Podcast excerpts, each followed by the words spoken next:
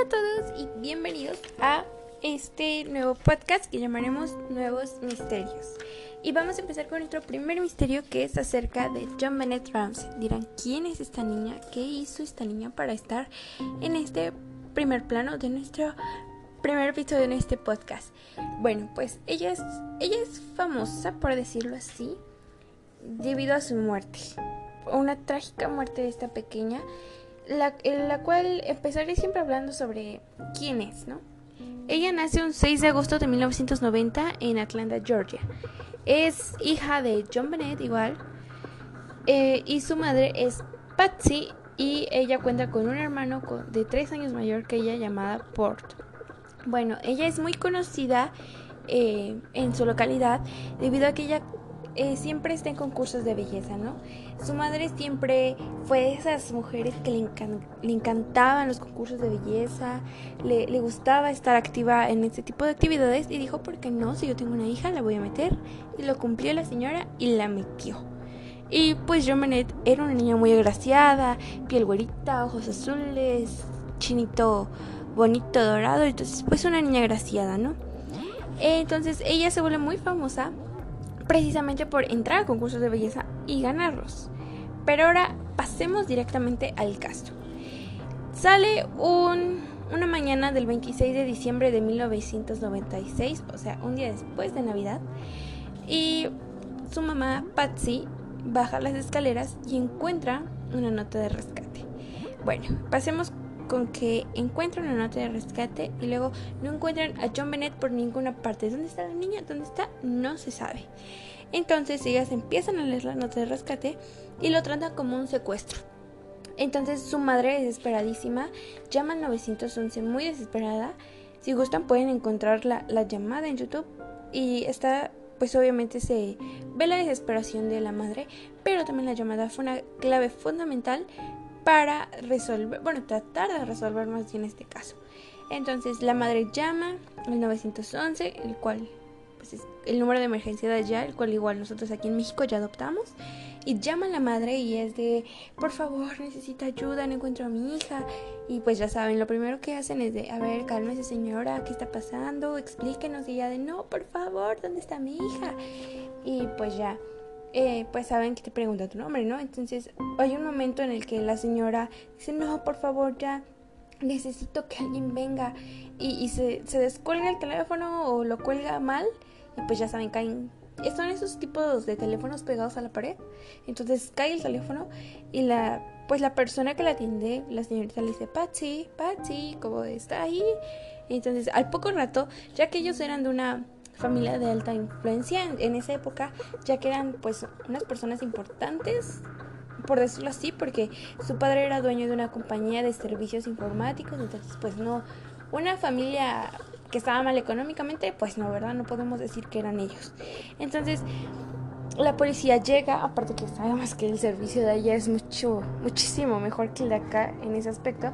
Entonces llega la policía y, y empiezan a buscarme en toda la casa de a ver qué está pasando aquí, qué vamos a hacer. Entonces, muchos de sus amigos vienen, los apoyan en ese aspecto de buscar a, la niña y la policía llega y es de, vamos a buscar a la niña de arriba abajo de la casa, ¿no? Entonces, pues el padre les dice, no, yo ya busqué a mi hija, ya la, ya la traté de buscar, aquí la casa fue la lo principal que busqué y pues no está. Entonces la policía vuelve a insistir de no, señor, busquemos nuevamente a la niña, a lo mejor se escondió, pudo pasar otra cosa, eh, busquémosla. Entonces el padre, sin pensarlo, agarra a uno de sus amigos y va directamente al sótano y, oh sorpresa, encuentra a la niña muerta, tirada en, en el piso, con encima de una cobija y con una cuerda en el cuello y la pequeña pues está muerta. Y pues lo principal que todos piensan es de, ah, pues la mató, alguien entró, la mató y, se escapó. Y pensaron esto porque ven que en las casas de Estados Unidos el sótano tiene como unas ventanitas. Entonces esa ventana estaba rota. Pero, y ya había una maleta juntita a la ventana. Entonces dijeron, no, pues es que por ahí entró el secuestrador, la mató, como John Bennett se despertó, pues eso fue lo principal que, que la niña lo vio y la principal reacción de, de este delincuente fue la mato para no dejar sospechosos, ¿no? Pero la policía al final descartó esto porque, eh, repito, esa ventana que hay usualmente en las casas de Estados Unidos que da hacia el sótano, tenía una telaraña este, entre, ¿cómo decirlo? Eh, eh, en uno de sus extremos. Y entonces dijeron, ok, usemos lógica. Si alguien entra por este grande, o sea, un adulto entra y pues obviamente tiene que rasgar esa telaraña para para este poder pasar y pues se vería reflejado ahí. Pero en este caso, esa telaraña no estaba ni desgastada, ni se le había caído algo más, ni más, ni menos de lo que como la habían dejado la última vez. Bueno, después de que pasó este tema de que la, telaraña estaba intacta, porque pues no era, era imposible que alguien pudiera ingresar a la vivienda por ese medio y que pues no había, no hubiera hecho algún daño a esa telaraña. Entonces pasan a, a la maleta, ¿no? La maleta, pues al final no hay explicación alguna los padres dijeron, no, pues que a lo mejor ahí quisieron meter a mi hija y, él se escapó y ya la dejó y, pues ya no. Pero pues eso al final quedó descartado, la policía dijo, no, eso es imposible, nadie se metió. Luego los padres dijeron, no, es que nosotros le dimos la llave de nuestra casa a muchísimas personas que trabajan con nosotros, como sirvientas, jardineros, mucamas, bueno, los que les apoyaban en la casa. Entonces la policía dijo, bueno, está bien, creámosle y vamos a, entrevistar a estas personas a, ver si ellos estuvieron implicados, pero pues no. Eh, y al final pasan pasamos a la carta, esa carta que la madre encontró en las escaleras. Y lo principal es que es imposible que alguien la, la pudo haber escrito en tan poco tiempo y con los materiales que fueron, que fueron una hoja y aparte esos materiales estaban dentro de la casa. Entonces eran propiedad de ellos y era imposible que, no hiciera ruido al entrar al despacho de John y, tomar todo esto y no hacer ningún ruido, no se encontraron huellas dactilares, entonces queda descartado y la familia empieza empiezan como los principales sospechosos. Y vamos a empezar por su padre. Su padre fue uno de los primeros sospechosos, ya que la niña había, en la autopsia sale que había sufrido o bueno, no, sufrido a tal grado, pero sí se habían encontrado abusos sexuales en su cuerpecito. Y todo parte porque, pues, como ya me mencioné, que en la autopsia pues sale que la niña en sus partes íntimas había como irregularidades, como si ya antes la hubieran tocado aparte de ese día, entonces pues habían dicho no, es que el secuestrador fue el que lo hizo, pero pues ya descartada esa, esa situación, pues dijeron no, eso no fue lo que pasó y entonces empezaron a tachar al padre en, una teoría de tantas que hay es que pues a lo mejor el padre, una noche de tantas abusando de John, eh, sale mal y la niña como que se resiste y dice no, no quiero, eh, empieza la niña a, pues obviamente a reaccionar con los impulsos que alguien tendría de lógica al hacerme algo, bueno, como niña, pensemos como niños, yo no me gusta algo, lo primero que digo es no quiero, déjame. O sea, si para tomarnos una pastilla, un medicamento, nosotros como jóvenes, como adultos, decimos, ay, no, guacala, no quiero, trato de evitarlo. Ahora díganme a una niña tan chiquita tratando de defenderse contra un señor que le está obligando a mantener relaciones sexuales con él.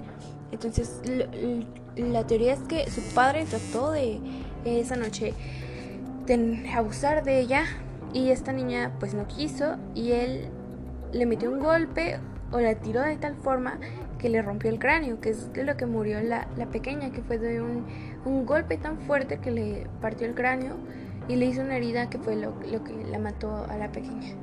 Eh, pero al final pudieron comprobar que, que esta pequeña no había muerto no había, no había sido abusada como tal por el padre. ¿Por qué? Porque en sus panties, vuelvo a, a retocar este, este pequeño este pequeño dato que fue que encontraron ADN eh, pues ajeno a la familia, literal, ADN ajeno a la familia y pues dijeron no, pues como ya había dicho fue el secuestrador. Pero eh, hicieron pruebas actualmente ya en este siglo XXI y dijeron no, es que en realidad todas las panties que compramos, así sean del mercado, sean de Walmart, sean de Herrera, de Victoria's Secret, de donde las quieras comprar, contienen ADN. ¿Por qué? Porque a la hora de envolverlas, de meterlas a, a, la cajita, a la bolsita donde nosotros las adquiramos, pues al final la gente la toca y se queda ese ADN dentro de tus panties. Por eso es recomendable que las lavemos. Por cualquier cosa, laven tus panties. Entonces, esto sucedió con Jomenet. Dijeron, no, es que, pues obviamente a la hora de, de ponerse su chonino, la, la pequeña, pues fue la, fue que encontraron por ese ADN. Porque repito, todos los pantalones, eh, pantalones, perdón, las panties sean de hombre, de mujer, contienen ADN ajeno. ¿Por qué? Porque es de otra persona que al final, cuando lo envuelven de la fábrica, contienen ese ADN que lo tocan, así sea lo más higiénico posible. Al final se queda algo ahí. Y esa fue la, la primera teoría y es como descartan al padre. Pero pasemos con la madre, Patsy. Eh, ¿Recuerdan la llamada que yo comenté que hizo Patsy al 911 muy preocupada? Al final de la llamada se escucha como un murmullo de... Entonces, repito, ya el siglo XXI es, ya no es tan fácil que te trates de esconder de la ley, que no haya tantas aplicaciones, tanto modernismo para no saber algunas cosas, ¿no? Entonces, eh, entra aquí la llamada, que es una pieza importante de, la investigación.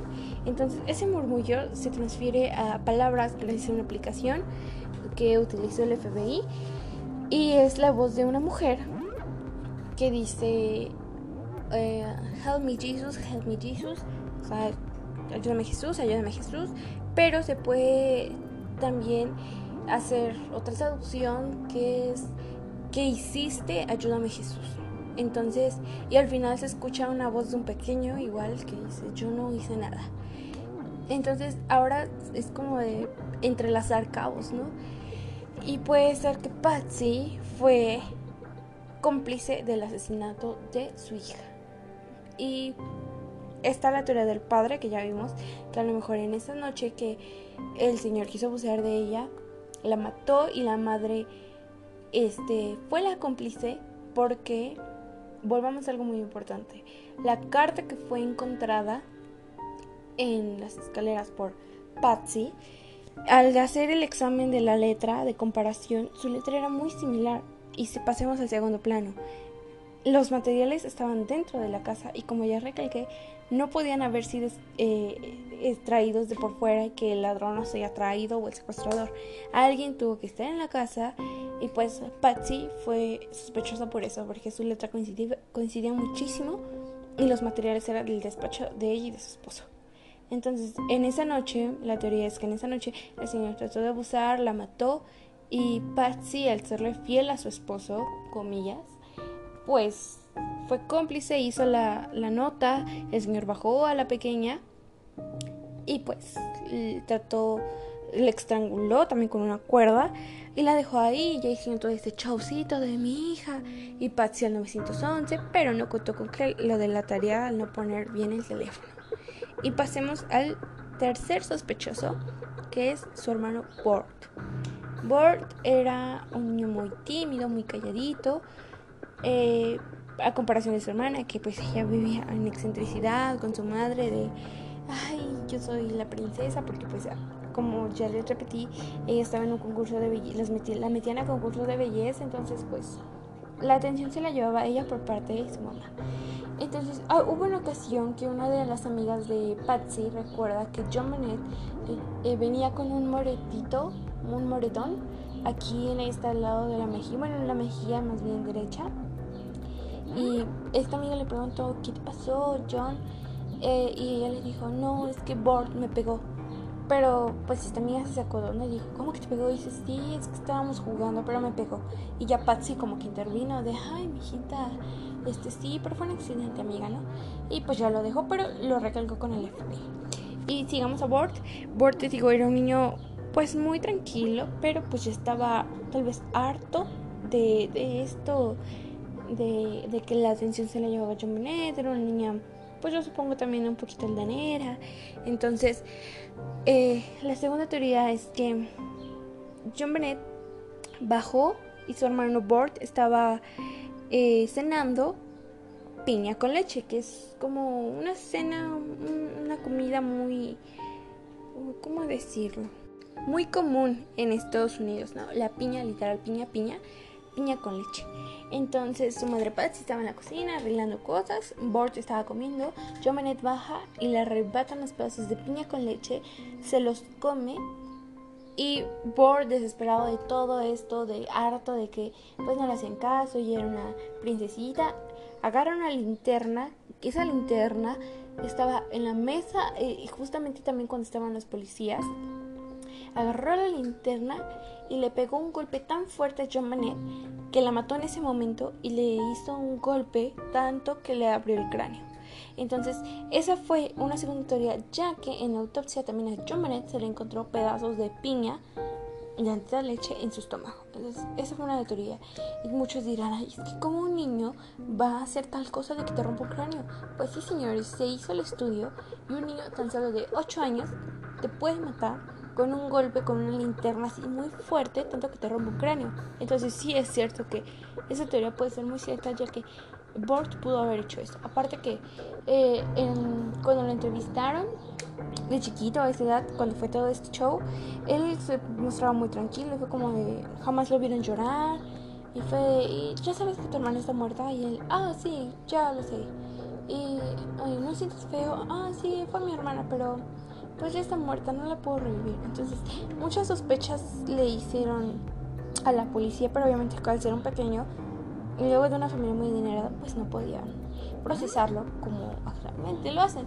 Entonces, muchas señas dieron a que la familia fue la culpable, ya que en entrevistas también a Patsy se le hacían, preguntas donde le decían, es que ustedes creen que secuestraron a su hija en una entrevista de tantas y ella mueve la cabeza de sí o sea, no lo dice, pero mueve la cabeza con sí, pero su esposo contesta rápido y dice, no, a nuestra hija este, sí la secuestraron, no sabemos quién fue, y automáticamente la, la, la cabeza de Patsy dice, no, no, no, sí fue alguien que, lo, que, que la mató. Entonces, pues, esto fue lo principal que es el caso de John No se sabe quién la mató, puede ser su padre, por lo que sí es que o su hermano, por lo que sí es que su madre fue cómplice de su muerte, sea en el caso de que la mató Bort o la mató John Bennett padre, no sabemos, pero es una lástima esta niña. Tenía un futuro excelente por delante, era una niña hermosa, de buena familia, o sea, no, no podía pedir más la niña. Pero pues al final así fue su vida, su corta vida de ella y fue como murió. Al final no sabemos quién la mató, cómo fue, o sea, sabemos cómo fue, pero no sabemos tantos detalles. Pero bueno, hasta aquí fue el caso de John Bennett. Ya saben que ustedes tienen la última palabra de quién creen que fue el culpable. Y pues esperamos que te siga gustando, te haya gustado este primer episodio. Y te invito a que nos sigas oyendo y que sigas atento a estos casos. Nos vemos pronto. Bye.